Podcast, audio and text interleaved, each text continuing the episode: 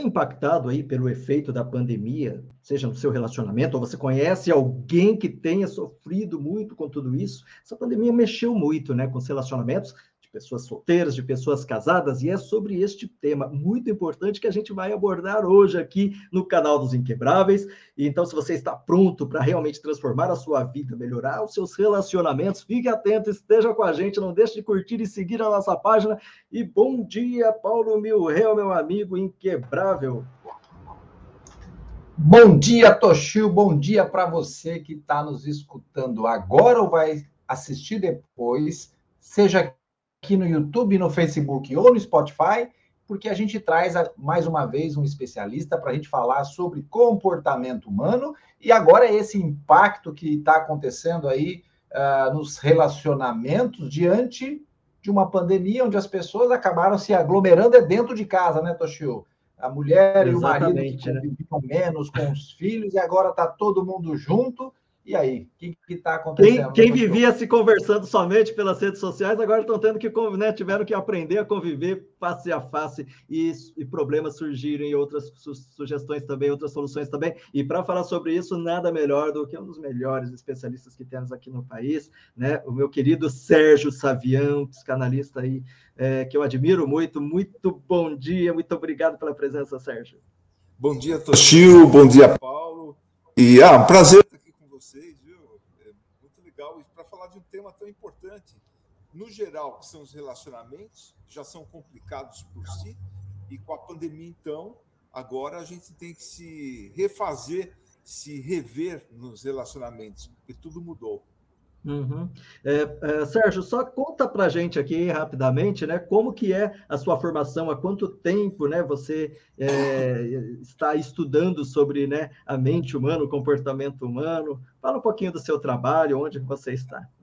Bom, estudando, eu vou estudar a vida inteira, porque o ser humano e o comportamento humano tem uma complexidade muito grande e além além disso vai mudando o tempo todo, né? Então, se você estuda, você acha que entendeu, desde o Freud, né? Foi o primeiro é, que tentou fazer um, um, um, um compêndio e entender o comportamento humano, é, o criador da psicanálise, mas mesmo depois de Freud, foi, a teoria foi sendo revista com a própria prática psicanalítica. Né?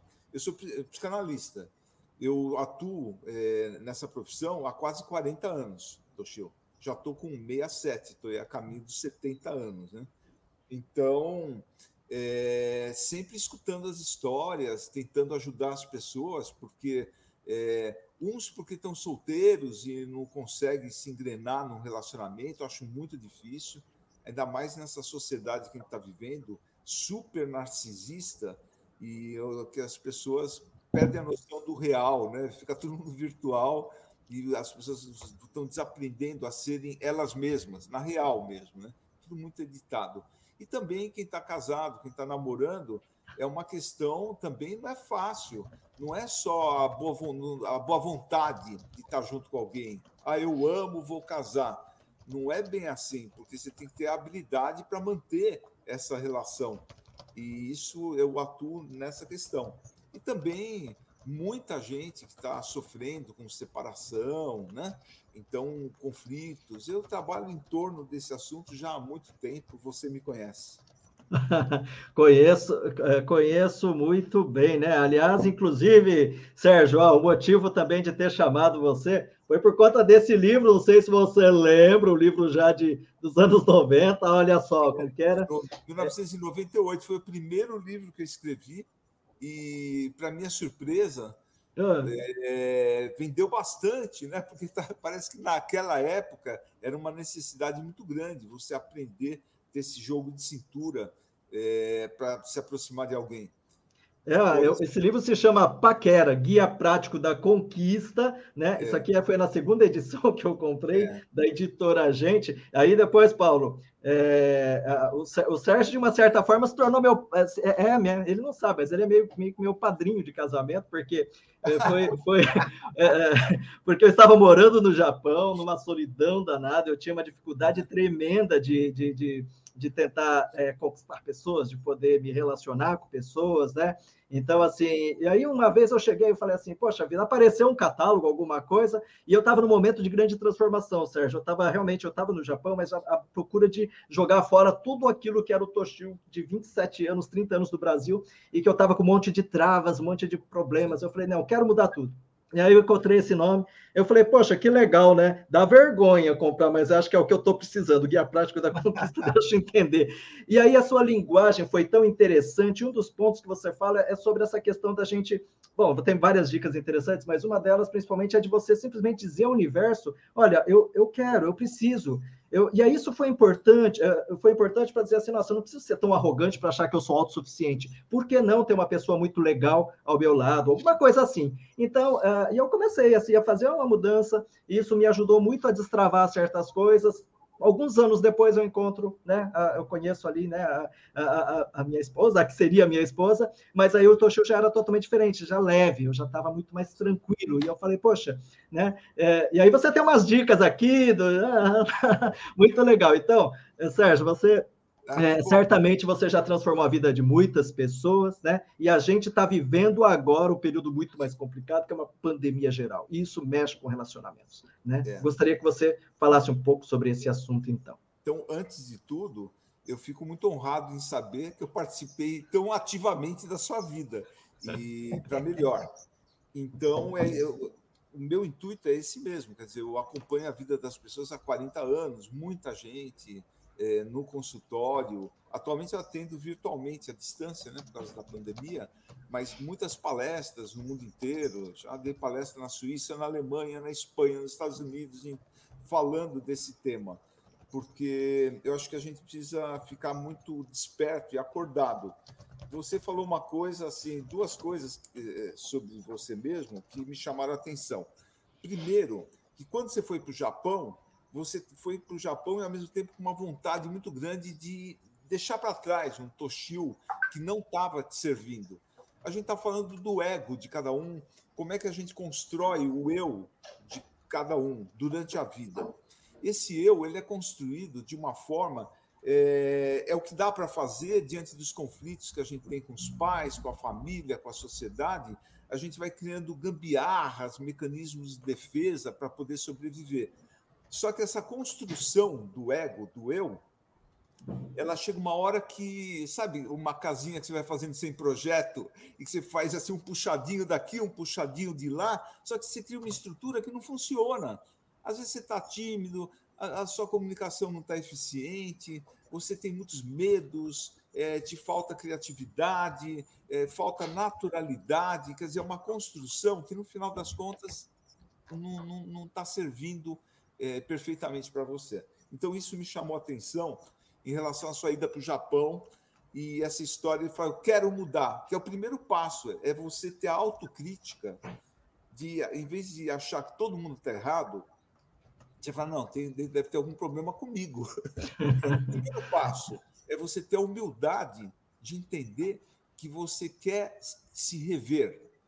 A segunda coisa que me chamou a atenção na tua fala é a questão é, de estar tá sozinho ou querer que entre alguém na sua vida. Isso é muito importante. Uhum. Porque todo o, o, trabalho é entender que tem o eu e tem o outro. A sociedade Sim. que a gente está vivendo é extremamente narcisista. Tipo assim, é individualista e eu me basto. Então, eu me basto, inclusive, até na. na é como se tivesse um erotismo comigo mesmo vai para academia, cria músculo, põe silicone, põe a roupa, pinta o cabelo, compra o um carro novo, é, põe tudo no, lá no Facebook, no Instagram, fica numa vitrine mais isolado, né? Quer dizer, nunca a te, tecnicamente a comunicação nunca esteve tão avançada, mas quando fala assim, está conectado, tecnicamente sim mas é, de alma, pessoalmente, não. Nunca estivemos tão desconectados uns dos outros. Né? Então, isso em psicanálise chama narcisismo, quando você está no movimento consigo mesmo, inclusive de autoerotismo. Né? Você sente é, atração por você mesmo. A, a vida é, vira um espelho Você coloca a imagem lá no Facebook e fica admirando sua própria imagem. E você quer ser admirado também, um monte de curtidas. E a gente está vivendo isso, os relacionamentos, de fato, na real, não acontecem. Deixar alguém entrar na tua vida é uma, uma coisa que ameaça o teu ego. Você já está acostumado com todos os seus rituais, tudo certinho, do jeito que você está acostumado. Entrar alguém na tua vida bagunça o teu ego, bagunça. Você não é mais o mesmo. Você tem que abrir mão, de certa forma, do teu ego para se compor com a outra pessoa. Mas, quando eu falo, tem até um livro meu que chama Amar Vale a Pena. Você sabe, eu escrevi 15 livros no final. Esse que você mostrou foi só o primeiro. Foi o primeiro. Nesse livro Amar Vale a Pena, eu passo essa ideia de que dá mão de obra, dá trabalho, mas com inteligência emocional você ganha muito, porque o outro enriquece tua vida. Até os conflitos com a outra pessoa enriquecem tua vida. Porque se não tiver conflito, você não cresce. Espera um pouquinho. Mas se a pessoa também, Sérgio, por exemplo, né, a gente já vai falar um pouco também, a gente vai falar mais sobre isso, essa introdução sobre relacionamentos, né? Existem muitas pessoas que, de repente, né, eu, talvez, não sei se são né, tipos de clientes, né, de pacientes que vão até você, mas que também às vezes falam assim: olha, Sérgio, eu até entendo que eu quero mudar, mas, nossa, eu eu já estou tão acostumado, já está tanto tempo da minha vida sozinho e tal, e, e, eu já nem sei mais como, parece que as pessoas não vêm até mim e parece que eu também não dou abertura para as pessoas.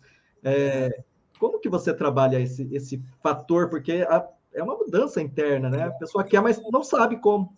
O indivíduo está dentro de uma bolha, né? uma bolha do, do, dos seus hábitos, o jeito, o padrão que ele está acostumado a se relacionar, às vezes até um padrão que veio da própria casa da pessoa.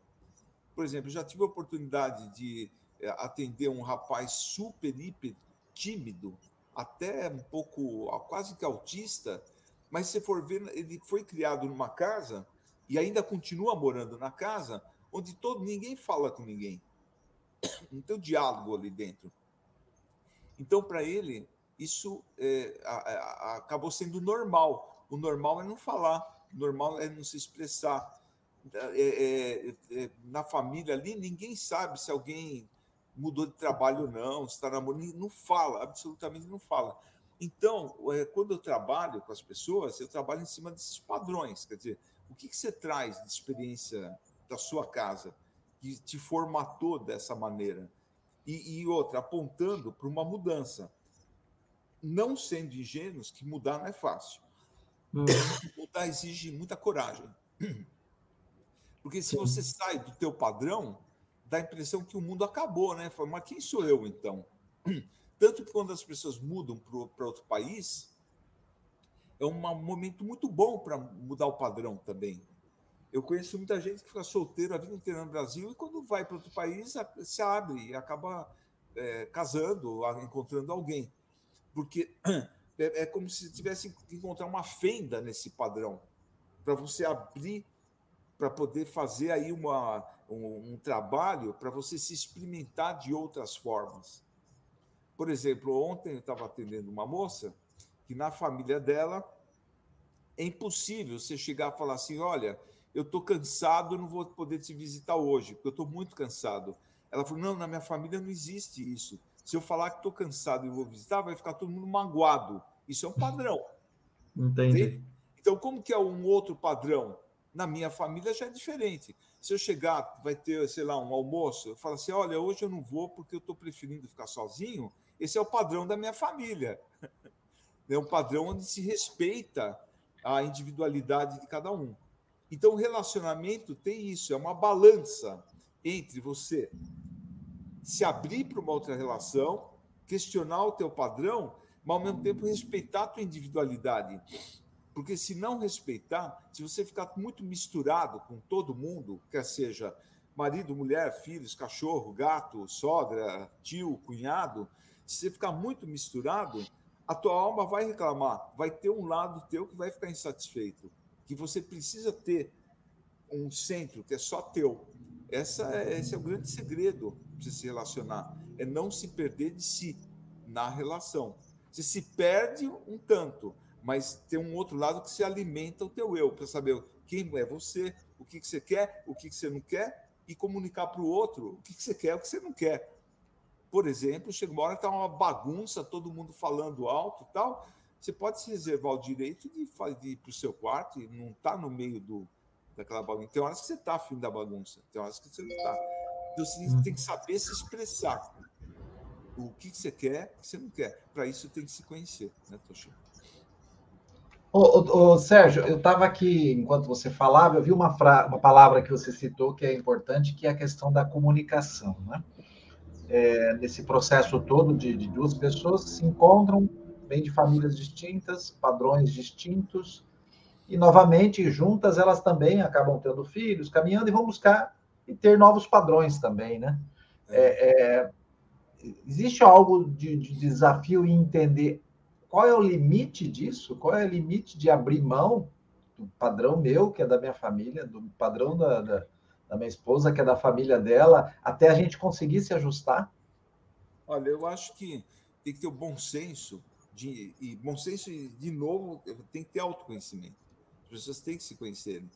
Porque tem padrões que, evidentemente, você tem que ter uma régua para saber o que é saudável e o que não é saudável por exemplo, eu virar as costas e bater a porta e deixar e não conversar, não, não, evidentemente não é um bom padrão, entendeu? Por isso que é legal fazer as leituras, ter outras referências do que é saudável ou não. Né? Tem referências, tem muita gente pensando os relacionamentos. Tem os filósofos, tem os psicanalistas, né?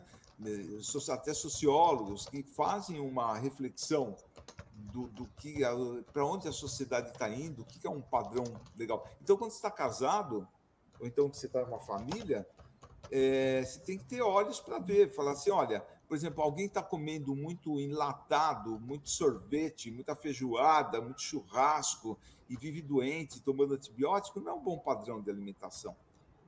Evidentemente. A gente sabe que o padrão saudável, hoje em dia, com, a, com toda a mídia, a gente sabe qual é um padrão saudável de alimentação. Então tem que ter o bom senso, entende? Do que é saudável ou não, e optar. Assim, eu abro mão do meu padrão ou não? Pode ser que eu traga algumas coisas da minha família que são saudáveis, outras não. Por isso tem que se conhecer.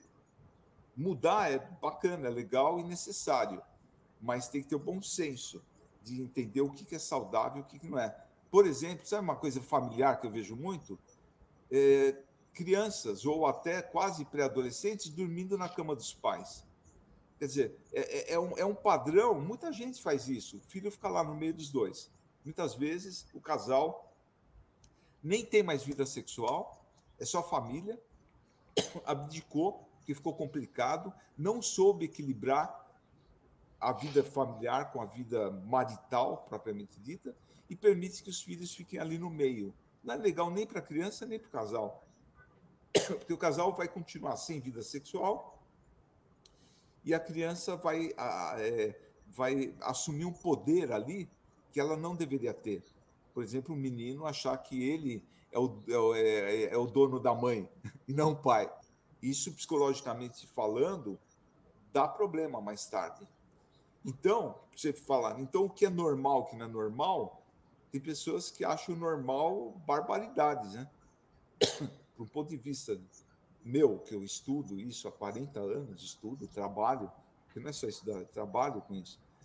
Então eu fico vendo, eu vejo barbaridades de comportamento nas relações, né? Ou então mesmo machismo, né?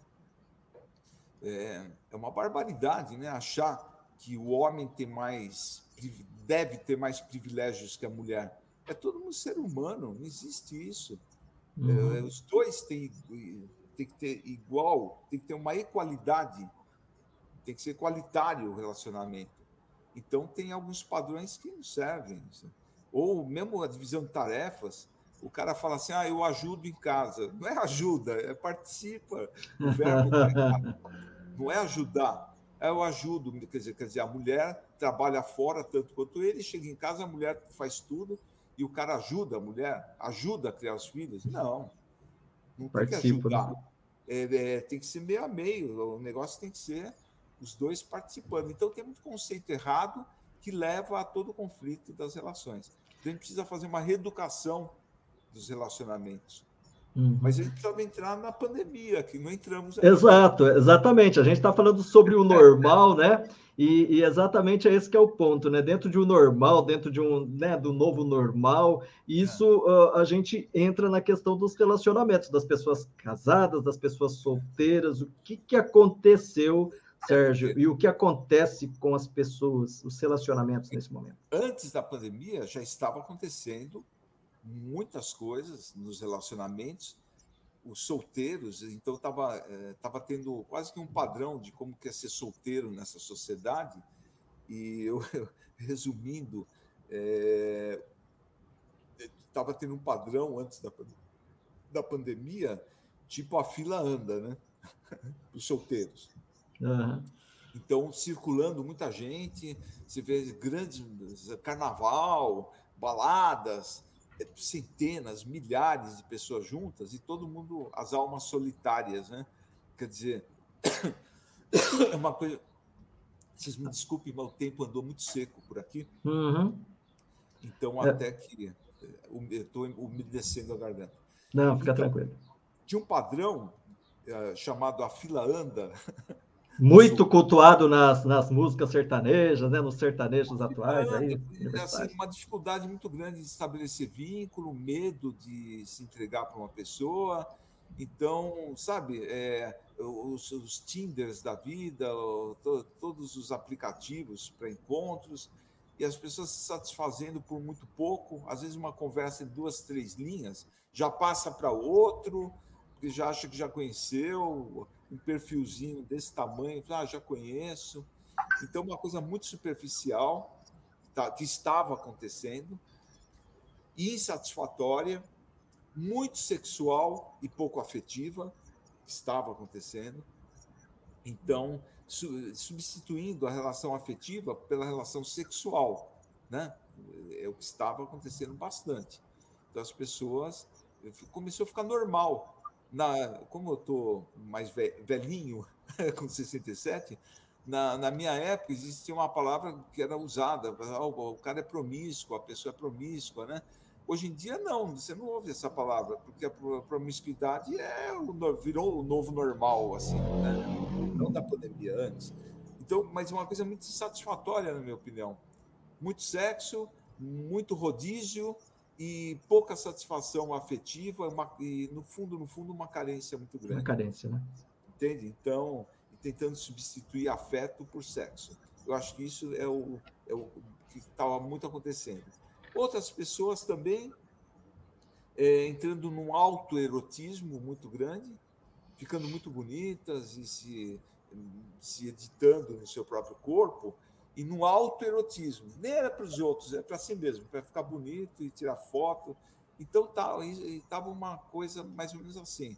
Tipo o Bauman, que é um grande sociólogo que morreu há pouco tempo, ele falava em sociedade líquida e amor líquido. Quer dizer, uma coisa não consistente, onde as pessoas ficam de passagem umas nas vidas das outras e acabam não se vinculando.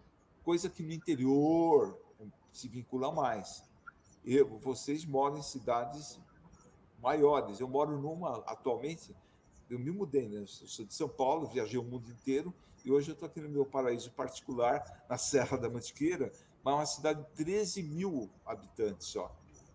E aqui é evidente como as pessoas casam mais, têm mais filhos, namoram mais, porque não fica aquela coisa, sabe, de você vai numa grande cidade, é tudo é supermercado, aeroporto, rodoviária, é um monte de gente passando, mas ninguém se vincula. Isso que o Bauman chama de sociedade líquida.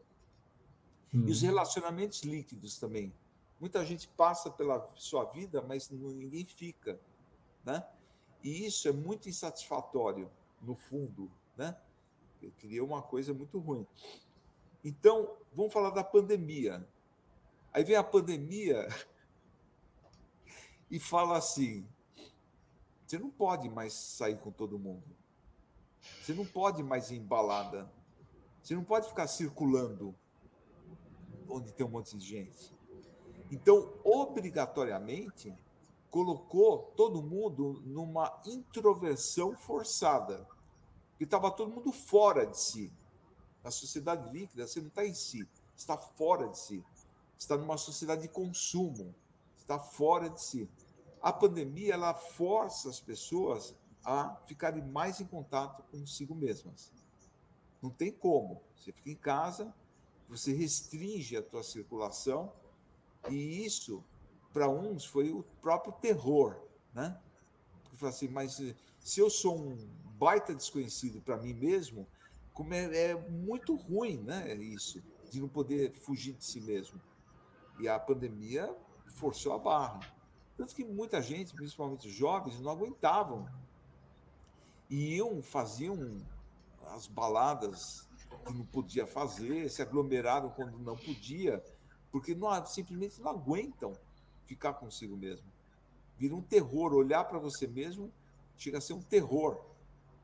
E é isso. Então, tem um lado da pandemia, eu sei que, né, matou muita gente, é muito sofrido para todo mundo, mas tem um lado corretivo, na minha opinião, do comportamento das pessoas, nesse sentido, de você ficar mais com você mesmo, aguentar mais a sua própria companhia. E esse é o princípio da autoestima. É quando você se suporta, quando você gosta de estar com você mesmo, você aprende a ficar com você mesmo. Uhum. E isso é fundamental, porque se você, se você inclusive ser mais delicado com você mesmo, porque tem gente que quando fica, está namorando alguém, quando se separa, não aguenta ficar consigo mesmo e começa a encher a cara, né? É típico, né? Enche a uhum. cara, por quê? Para fugir, porque o cara não tem nenhuma experiência boa de estar consigo mesmo. E para você ir para um relacionamento saudável, o primeiro passo é você se suportar é, tá bem consigo mesmo. Como é que você pode querer que alguém goste de você se você mesmo não gosta de si? Uhum. Então, aprender a gostar de si. Às vezes isso também gera, né, da pessoa que procura uma pessoa que vem com, com relacionamento aparentemente tóxico, que a pessoa pune essa pessoa, às vezes é uma forma de abrir uma brecha para que, olha, eu mereço essa punição, eu mereço essa pessoa que, que me é. agride, é. né? Então, é. Bom, eu sei que são muitos, muitas variáveis, mas também tem uma certa lógica nisso. É, porque daí você permite que alguém jogue o lixo emocional sobre você mesmo. Mas quanto lixo você joga para você mesmo? Então a gente precisa reaprender a ter uma boa relação, uma relação mais consciente e delicada para consigo mesmo, mais amor. Então, dentro dessa, de, de, dessa forma né, de pensar, Sérgio, uma vez que as pessoas ficaram, estão ainda, né, uma parte é, forçosamente nesse período de autoconhecimento, né, de encontro consigo mesmo ao longo desse período todo, é, podem estar surgindo também relacionamentos mais saudáveis a partir do momento que a pessoa Sim. começa a se conhecer melhor e de repente vai ter mais vínculos ou vai ter mais do que a quantidade, começa a se buscar a qualidade. Você já sentiu alguma coisa nisso também no, seus, oh, no seu consultório? Totalmente. As pessoas estão ficando mais humildes para os relacionamentos. Elas estão falando assim: ah, eu de fato eu estou mais aberto agora para me compor com outra pessoa, porque aquele excesso de oferta das baladas, dos Tinders, aquele excesso de oferta da fila anda, deixa as pessoas com menos humildes. Se a fila anda, eu não vou me trabalhar nessa relação porque tem um monte de gente esperando aí, ou pelo menos você tem a sensação de que você pode trocar aquela pessoa por várias outras. É uma questão de mercado. Agora, se o mercado está escasso, né? Então, daí você. Lei da oferta e procura, né, Paulo? Também lei da oferta e procura. Antigamente era assim, né? Você casava com a tua vizinha, casava com a prima, amiga da sua prima, né? Pessoas conhecidas. Então é, é meio o que tem, né? Então a gente aprendia a valorizar o que tem. E hoje em dia é, as pessoas pararam de valorizar o que tem estão sempre buscando aquilo que elas não têm. É um desejo contínuo, mas é uma coisa superficial, porque você nem chega a conhecer aquilo que você tem. Entende? Então, eu acho que a pandemia está colocando as pessoas eh, mais humildes para reconhecer aquilo que tem. Se eu estou dentro do meu apartamento e eu tenho que ficar dentro do apartamento, eu vou ter que encontrar formas de sobreviver ali dentro com, com né, aprender a fazer comida, aprender a fazer coisas, um artesanato, é, entrar num podcast, é, se instruir melhor, É, sabe? Então, a, a, própria live tem a cara da pandemia hoje, né? Então, estou vendo Aliás... super profissional, cara. Estou impressionado, parabéns, viu? Estou bem, muito bem impressionado com a sua profissionalidade. Muita... Então, agora é o momento, acho que é esse momento, é que não falamos ainda dos casados, né? Sim, a gente vai falar dos casados. Porque não só os casados, mas as famílias em geral, né? Porque é casado, às vezes tem filho, às vezes não. Então, também é a mesma coisa. Todo mundo dentro de casa. Então, é, vira um Big Brother, sabe quando você tranca todo mundo num lugar? Pô, daí é o começo pode ser bom, mas chega uma hora que vai dar conflito. Porque sempre tem o eu e o outro. Ô, Sérgio, só para só pontuar em cima disso, é todos forçados a ficarem juntos. Quer dizer, eu optei por casar, eu optei por ter filho, caminhamos junto, mas aí eu saía de casa de manhã, voltava no final do dia, porque eu arrumei um jeito para não ver minha família. Aí agora, com a pandemia, nós fomos forçados a viver com a família. É o que temos, né? É o que temos. É o que temos. Não tem para onde ir. Não tem para onde ir. Então, se não tem para onde ir, ou você vai para a guerra, ou você vai. eu fui no cartório outro dia aqui na minha cidade. Aqui, cidade pequenininha, o que aumentou o número de divórcios é impressionante. Agora eu estou conhecendo a pessoa que mora aqui comigo. Porque vai conhecer, exatamente, Toshio, vai conhecendo, fala, eu não quero ficar com essa pessoa. Eu não conhecia direito, porque ficava, as pessoas saíam muito, né? Trabalhava muito, fazia muita coisa externa e agora limitou. Se bem que agora está abrindo de novo. Vão ver, é, só a história vai dizer qual vai ser a influência da pandemia no daqui para frente. Mas eu acho que por, são quase dois anos, né? Um ano e meio para dois anos estamos vivendo isso. Então, eu acho que, no mínimo, houve um questionamento muito grande a respeito de si mesmo, o que eu quero para a minha vida, o que eu não quero. Do mesmo jeito que, às vezes, eu pergunto: ah, depois da pandemia, você quer continuar trabalhando em casa ou no escritório? Né? Ou sair? E tem gente que fala: não, eu prefiro trabalhar em casa, porque daí eu cozinho ao mesmo tempo, cuido dos meus filhos tal. Então, também essa questão dos relacionamentos. Depois da pandemia, você quer continuar no rodízio sexual ou você quer se aprofundar numa relação? Eu acho que esse um ano e meio serviu para muita gente mudar e falei, eu quero entrar para uma relação. Ou o contrário, tem gente que fala assim, você quer continuar nesse casamento? Também a pandemia serviu para falar assim, nem, nem ferrando. Esse relacionamento é muito tóxico e não serve para Eu nem imaginava que eu estava casado com essa pessoa. Na rede social ela é tão diferente, ela é tão diferente né, da vida não, real. Mesmo no, pessoas que já estavam casadas há muito tempo. Eu, eu atendo aqui e eu vi alguns divórcios. Mas foram divórcios bons, no sentido que a, a relação estava muito doentia. Não tinha mais volta. Sabe? Estava num padrão difícil de mudar. Eu faço terapia de casal, né? Então a gente tenta eh, mudar o padrão do casal às vezes conseguimos, às vezes não. Às vezes é melhor divorciar mesmo. Acompanhei um caso aqui de um casal que fiquei com eles mais de um ano em terapia de casal. Chegou uma hora que se separaram, não acreditavam mais, e eu continuo acompanhando eh, um dos cônjuges, né? que está namorando. Pô, melhorou muito. É um namoro com um padrão muito melhor do que aquele casamento de 15 anos que já não, não, não, não produzia mais. mais. Né? não tinha crescimento ali. Então, nem sempre o crescimento está em ficar dentro do casamento. Às vezes, sim. Às vezes, o crescimento está em ficar casado. Às vezes, e, Sérgio, uma. É sair da relação tóxica e procurar uma relação não tóxica. Ou você tem a capacidade de mudar a relação que está tóxica, isso exige um trabalho de autoconhecimento, um trabalho psicológico, ou continuar nisso. Pô, você tem 30, 40 anos, e você vai para o resto da vida continuar nessa relação, tem que ver, né? Uhum. É, uma.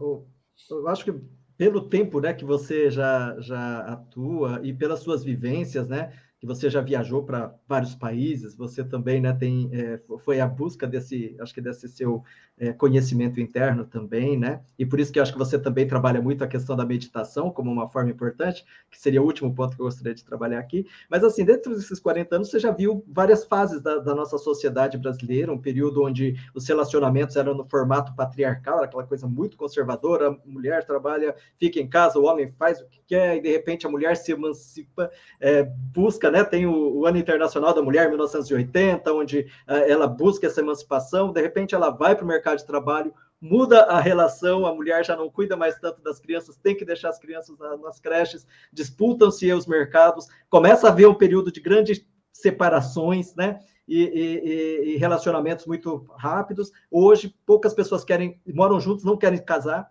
É, como que, mas nessa mudança toda, tudo isso muda, porque as pessoas foram mudando de acordo com a, a cultura vigente, ou a cultura muda porque as pessoas por dentro foram mudando? onde está o ovo, onde está a galinha. é. Tem alguns processos que, evidentemente, são sociais, né? Então, tem a ver, a sociedade vai se transformando, vai atingindo outros níveis de consciência como coletivo. Então, o que era normal há 50 anos atrás mudou. Hoje o normal é outro, né? Então a sociedade vai mudando para um outro nível de consciência. Essa sua pergunta é muito interessante, porque só que tem o nível de consciência de cada um. O meu nível de nível de consciência, de, se, o que, que é? É a forma que você vê o mundo, a forma que você se relaciona com o mundo. Tem níveis de consciência mais, é, como fala, progressistas, outros mais reacionários, né? Então, às vezes a própria sociedade ela está indo para um nível de consciência, daí dá um não sei quantos passos atrás e elege governantes completamente antigos, né, com mentalidade muito antiga, porque está precisando reviver um nível de consciência de, de, de 30, 40 anos atrás, né? Então, tem um processo que é coletivo, mas que é feito por pessoas. Por exemplo, hoje, eu acho que é, já tem. É, é, quando você cria pessoas com nível de consciência mais elevado, e quando você tem uma, já uma massa crítica de pessoas que já pensam de uma forma, de uma outra forma, aí você tem uma mudança social. Mas eu acredito que a, essa mudança de nível de consciência ela vai se dar por indivíduos que vão é, se percebendo, entendendo que tem outros caminhos para se relacionar. Hoje, o conceito de família mudou muito, né? O que era a família há 100 anos atrás, os 50, e o que é a família hoje. Hoje em uhum. dia, o conceito de família é muito mais diverso. Né? Você pode ter, você tem uma diversidade muito grande. Então, já tem uma massa crítica de pessoas que já pensam a família de um outro jeito entende? E só que ainda tem muita gente que pensa a família de uma forma muito tradicional. E fica uma briga, né? Existe um choque, né? Uma briga, inclusive uma briga política entre os conservadores e os progressistas. Uhum. Entende? Então, eu, o que eu respondendo a tua pergunta, eu acho que as pessoas vão se compreendendo, vão tendo mais consciência de si mesmas, né? E vão ficando e vai criando um outro nível de consciência. Quando tiver uma massa crítica de pessoas já pensando de outro jeito, você tem já um outro patamar social. Isso não quer dizer que nada é estável. Você pode regredir, como é o caso do Brasil hoje, está tendo uma regressão, 24% da licença da população está num processo muito regressivo de comportamento. 24% da população, né? É, e o restante já admite uma sociedade mais plural. E 24% das pessoas querem voltar ao século passado, entende? Então, é, eu acho que é mais ou menos assim que acontece. Aí entra na questão da meditação, que você que, gostaria de falar, e eu também. Porque a meditação, a terapia, o autoconhecimento é a hora que a gente tira os véus da frente e você enxerga a realidade tal como ela é né? e não como deveria ser ou gostaria que fosse. Eu acho fundamental a gente cair na real a respeito da gente mesmo. Não adianta eu me pintar de um jeito além ou aquém do que eu realmente sou, né? Eu tenho que ser, mas essa eu me ver e ver os outros na real, por casar. Ninguém é perfeito. Então, quando você casa, você tem que ter a capacidade de gostar da pessoa com as suas qualidades e defeitos. Você tem que ter uma visão integral da outra pessoa para poder casar, sempre você não casa. Se você for olhar só para as qualidades, vai chegar uma hora que vai aparecer que os defeitos da pessoa é sacanagem dela, não é ela, é inteira, é integral. Então nós temos que ampliar nossa visão para ter uma visão mais integral da gente mesmo, com a nossa luz e com a nossa sombra. É muito fácil projetar a sua sombra nos outros, achar que o outro que é culpado por tudo. Então, essa humildade de olhar para si, encarar sua própria sombra, seus próprios defeitos, ter a vontade de mudar é fundamental. E isso se dá através de uma introversão. Você pode fazer pela terapia. O terapeuta é um sujeito que te ajuda a fazer esse processo de se enxergar. A meditação, eu medito há 40 anos, Toshio, todos os dias. Não tem um dia que eu não levanto e não fico pelo menos meia hora, 40 minutos assim, buscando uh, o meu silêncio interior, harmonizando, equalizando tudo dentro de mim, para poder ir para o mundo mais equalizado, né? Mas quem que faz isso? É uma parcela muito pequena da população que tem essa noção de trabalhar, de se equalizar. Por exemplo, eu como psicanalista trabalho em interpretação dos sonhos o tempo todo, porque é uma técnica da psicanálise. Então, todo dia quando eu acordo, eu falo onde eu estava, eu estava sonhando com quem, e no sonho, como a gente não tem muita censura, aparece o teu bem e aparece o teu mal também. Entende?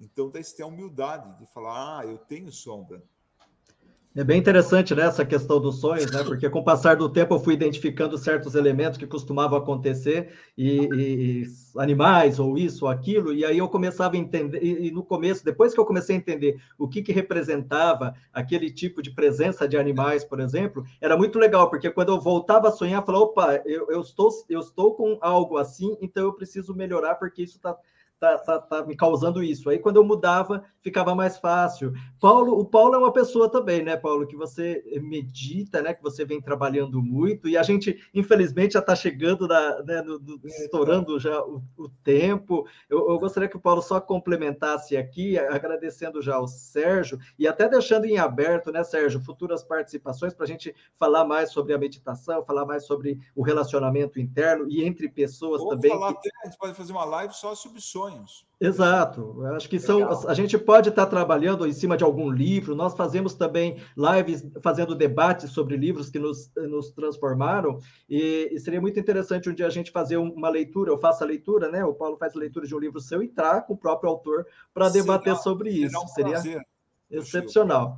Paulo. Eu, eu, eu, gosto da ideia da, da meditação e, e, e também a gente podia marcar uma live sobre meditação, porque é, o que me sabotou muito tempo, e depois eu, eu, li algumas coisas que me libertaram da meditação, é que, primeiro, é que eu não precisava sentar no chão de pernas fechadas assim, botar os dedinhos do lado e não iria levitar.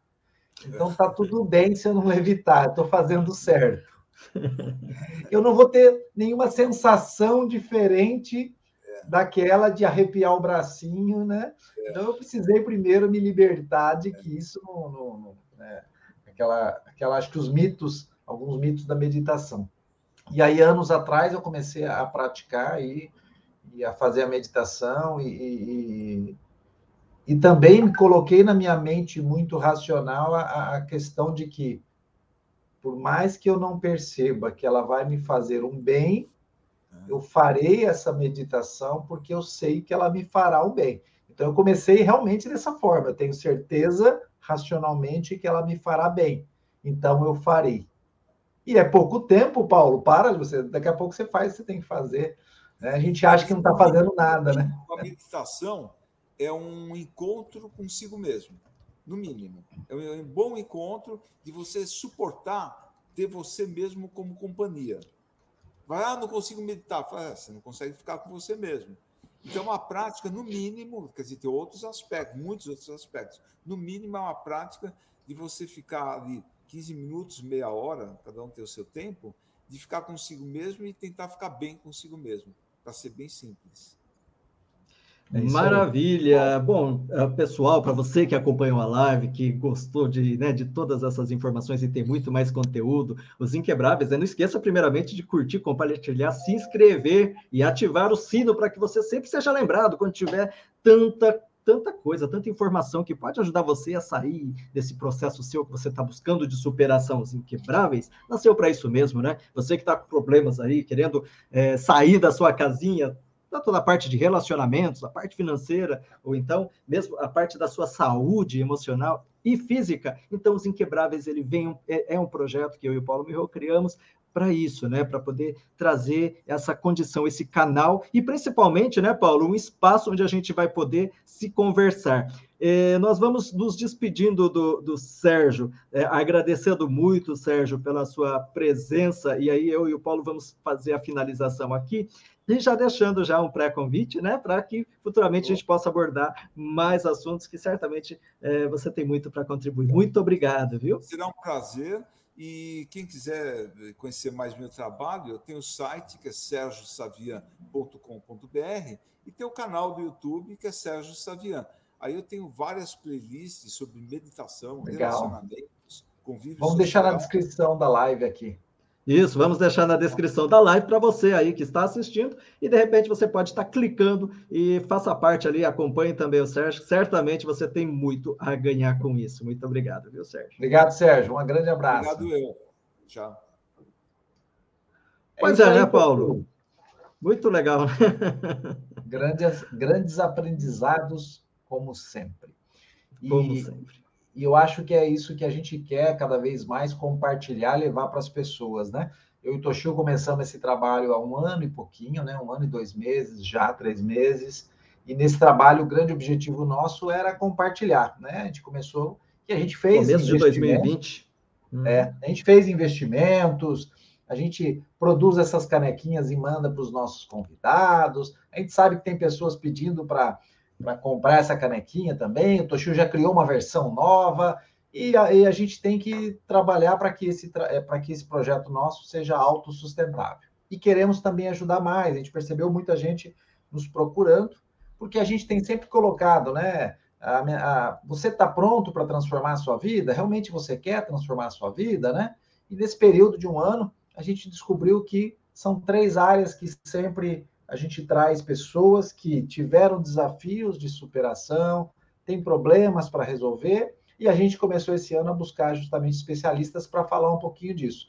Então, hoje falamos de relacionamento, estamos com convidados para falar de saúde, vamos trazer convidados aí para falar de finanças também, que são as três áreas que as pessoas estão sempre buscando superar. E aí, nós trazemos um convite, que é você participar conosco de uma comunidade que a gente está montando, que é uma comunidade para você estar tá junto com a gente nessa jornada de superação, porque eu, Toshio, estamos também buscando nos superar em finanças, em relacionamentos e saúde o tempo todo. E para participar dessa comunidade, a gente colocou um preço simbólico, um preço bem pequenininho para que seja acessível para todo mundo e para que ele remunere aí é, o trabalho de, de pessoas que estão aí produzindo conteúdo para a gente, plataformas que a gente contratou, investimento que a gente fez. Por apenas R$ 29,00 por mês, você participa da nossa comunidade e todo mês, além de conteúdo gravado que eu e o Toshio estamos gravando, você estará conosco em encontros, é, realmente aí online, mas ao vivo, conversando comigo e o Toshio, e também com convidados, com especialistas, com entrevistados, para que você possa superar e vencer os desafios do dia a dia que você tem. Não é isso, Toshio? É como uma corrente, né, Paulo? apenas um gominho ali da corrente ele não tem sentido nenhum, né? Agora, o que traz sentido para ele, o que faz com que ele seja forte, que ele possa ter grande utilidade é justamente quando uma corrente, né, um, um, gominho se junte a outro. E é isso, sozinho é muito difícil. Então, a comunidade serve para isso, para aproximar pessoas que têm o mesmo objetivo de desenvolvimento, de querer mexer com aquelas sombras, como disse o Sérgio, né? As suas dores. E, e, dentro dessa comunidade você vai encontrar pessoas assim, né? Que possam te abraçar, que estejam buscando a mesma coisa que você, e certamente dessa maneira você vai encontrar mais ferramentas, mais possibilidades, né? E rapidez para resolver muitos dos seus problemas. Fica o convite, esteja com a gente, venha ser o inquebrável também. É isso aí. Até mais, Toshio. Grande abraço, bom fim de semana para todo mundo. Até mais, Paulo. Tchau para você. Um beijo no coração de todos. Tchau, tchau.